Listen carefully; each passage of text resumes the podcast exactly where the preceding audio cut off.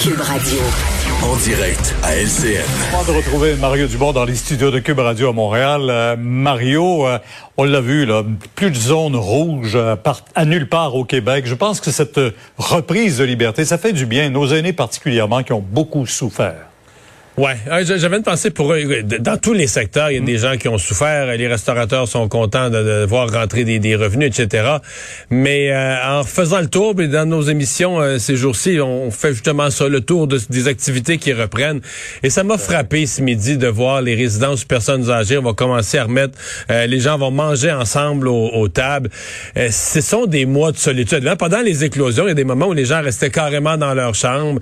là, depuis quelques semaines, bon, on leur permettait de sortir, manger une personne par table. Peut-être pouvait jaser avec les gens de la table voisine, mais c'était euh, beaucoup, beaucoup euh, d'isolement, beaucoup de gens qui vivent dans des résidences personnes âgées justement pour briser la solitude d'une maison, pour se retrouver dans une vie collective, avait plus d'activité, avait, essentiellement plus, euh, plus de vie sociale, chacun enfermé dans sa chambre. Donc, de voir que là, on va pouvoir recommencer, ça fait, c'est un symbole fort, là, disons, de la reprise des activités, de la reprise du côté social de la vie, avec la fin de la pandémie des bénéfices aussi, parce que là, dans les RPA, ils sont déjà depuis deux, les deux doses, plus les deux semaines, c'est passé dans la quasi-totalité des cas. Donc, on a la, pleine vaccination. je trouve que c'est aussi une belle illustration de dire, ben voilà, la pleine vaccination vient avec des bénéfices clairs, des bénéfices précis. Il faudra peut-être qu'on l'étende ça, Pierre, à l'ensemble de la population. Là. On parle de, de, de, simplifier à la frontière les retours de voyage, des choses comme ça. Je pense qu'il y a une logique de dire oui, on veut pleine vaccination. Bon, là, jusqu'à maintenant, des gens vaccinés deux doses, c'était principalement travailleurs de la santé, CHSLD, résidences personnes âgées. Mais à partir du moment où on va en avoir dans l'ensemble des groupes de la population, il faudra qu'on puisse dire, ben oui, vacciner deux doses, voici les bénéfices, voici pourquoi il fallait le faire. Puis voici ce que ça vous donne comme, euh, comme, comme, liberté.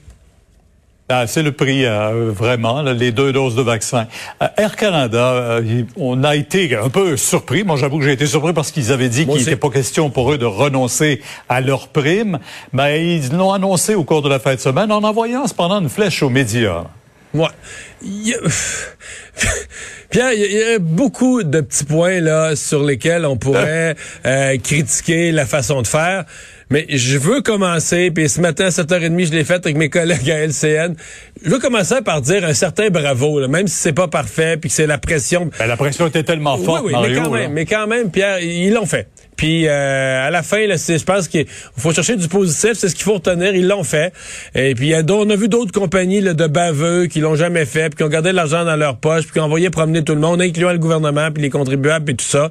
Ça n'a pas été le cas dans ce fois. Ça a pris bien de la pression, mais ils l'ont fait. Bon, ceci mm. dit, effectivement, là, ça, ce communiqué est un peu bizarre, au moins sur deux fronts. Là. D'abord, on dit ouais, mais même tu sais les, les, les bonnies qui auraient été versés, c'est pas avec le même argent. Eh bonne celle-là. Voyons Pierre, l'argent, c'est pas c'est pas exactement, c'est pas l'argent que les contribuables auraient donné. Tu sais l'argent c'est de l'argent là, une compagnie la compagnie aurait été sur le bord de la faillite sans l'aide des gouvernements, si elle a pu verser de, si elle a pu verser des bonnies à ses euh, à ses cadres, à ses hauts hmm. dirigeants, ben oui, c'est cet argent-là. Euh, même si tu me faisais une démonstration avec des des colonnes comptables, c'est pas la même source, oubliez ça. L'autre affaire, effectivement des reproches aux médias un sous-entendu qu'il y a eu de la désinformation.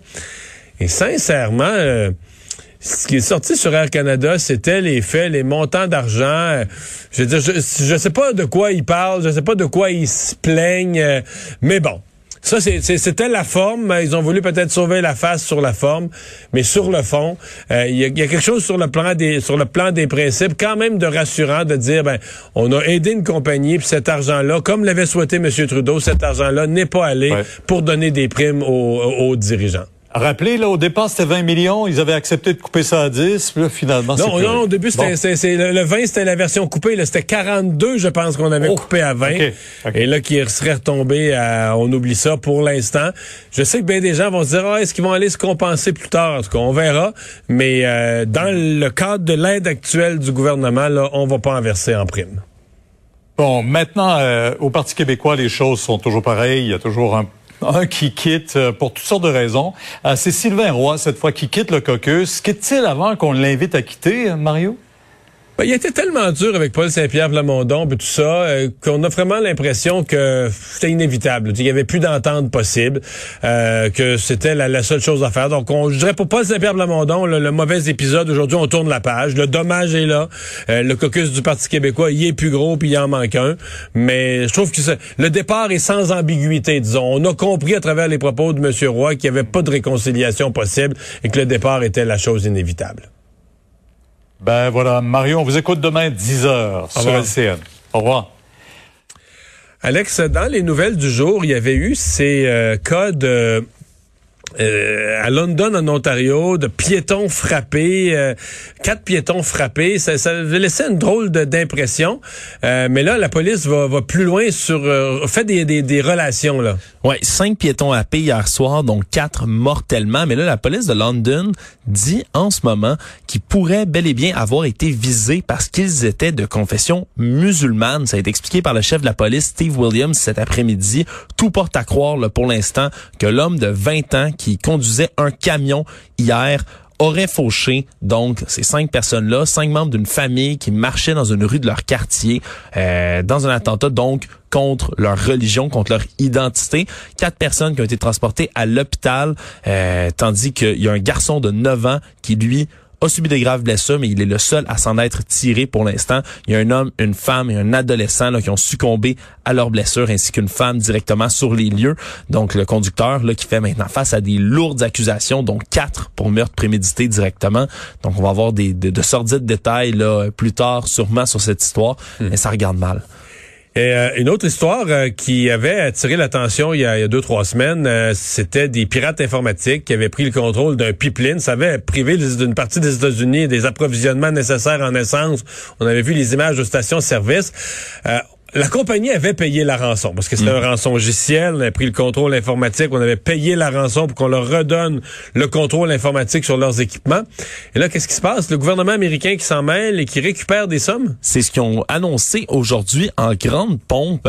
En gros, on savait que euh, le, CEO, le, le directeur du Colonial Pipeline Company, avait payé 4,4 millions de dollars en rançon au moyen de Bitcoin, euh, donc à la à, aux euh, pirates. Et on disait en Bitcoin, c'est pas retraçable? En Bitcoin, on disait c'est pas retraçable, c'était un fléau là pour tout ce qui est rançon, rançon logiciel.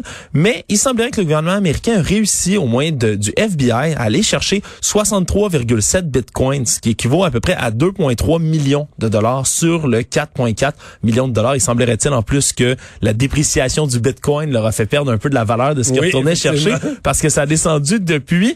Mais il semblerait que en même temps où la compagnie a payé la rançon, ce qui est toujours déconseillé par à peu près toutes les agences de, de, de, de sécurité informatique, il y avait déjà des efforts du FBI de traquer cet argent-là. Ils ont trouvé que les bitcoins avaient été déplacés dans un portefeuille en Russie et on n'a pas beaucoup de détails sur le moyen qu'ils ont pris pour le ramener, mais c'est une grosse étape qui est franchie. Ça montre que le gouvernement américain peut prendre des moyens pour se défendre contre des rançons logicielles comme ça. Ouais, et le président Biden en fait toute une priorité là, de la lutte aux rançons logicielles parce qu'il euh, a vu ce que ça pouvait avoir comme effet sur son économie.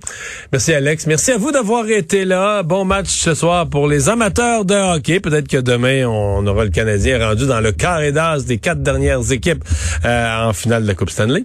Euh, Sophie Durocher s'en vient. Bonne soirée.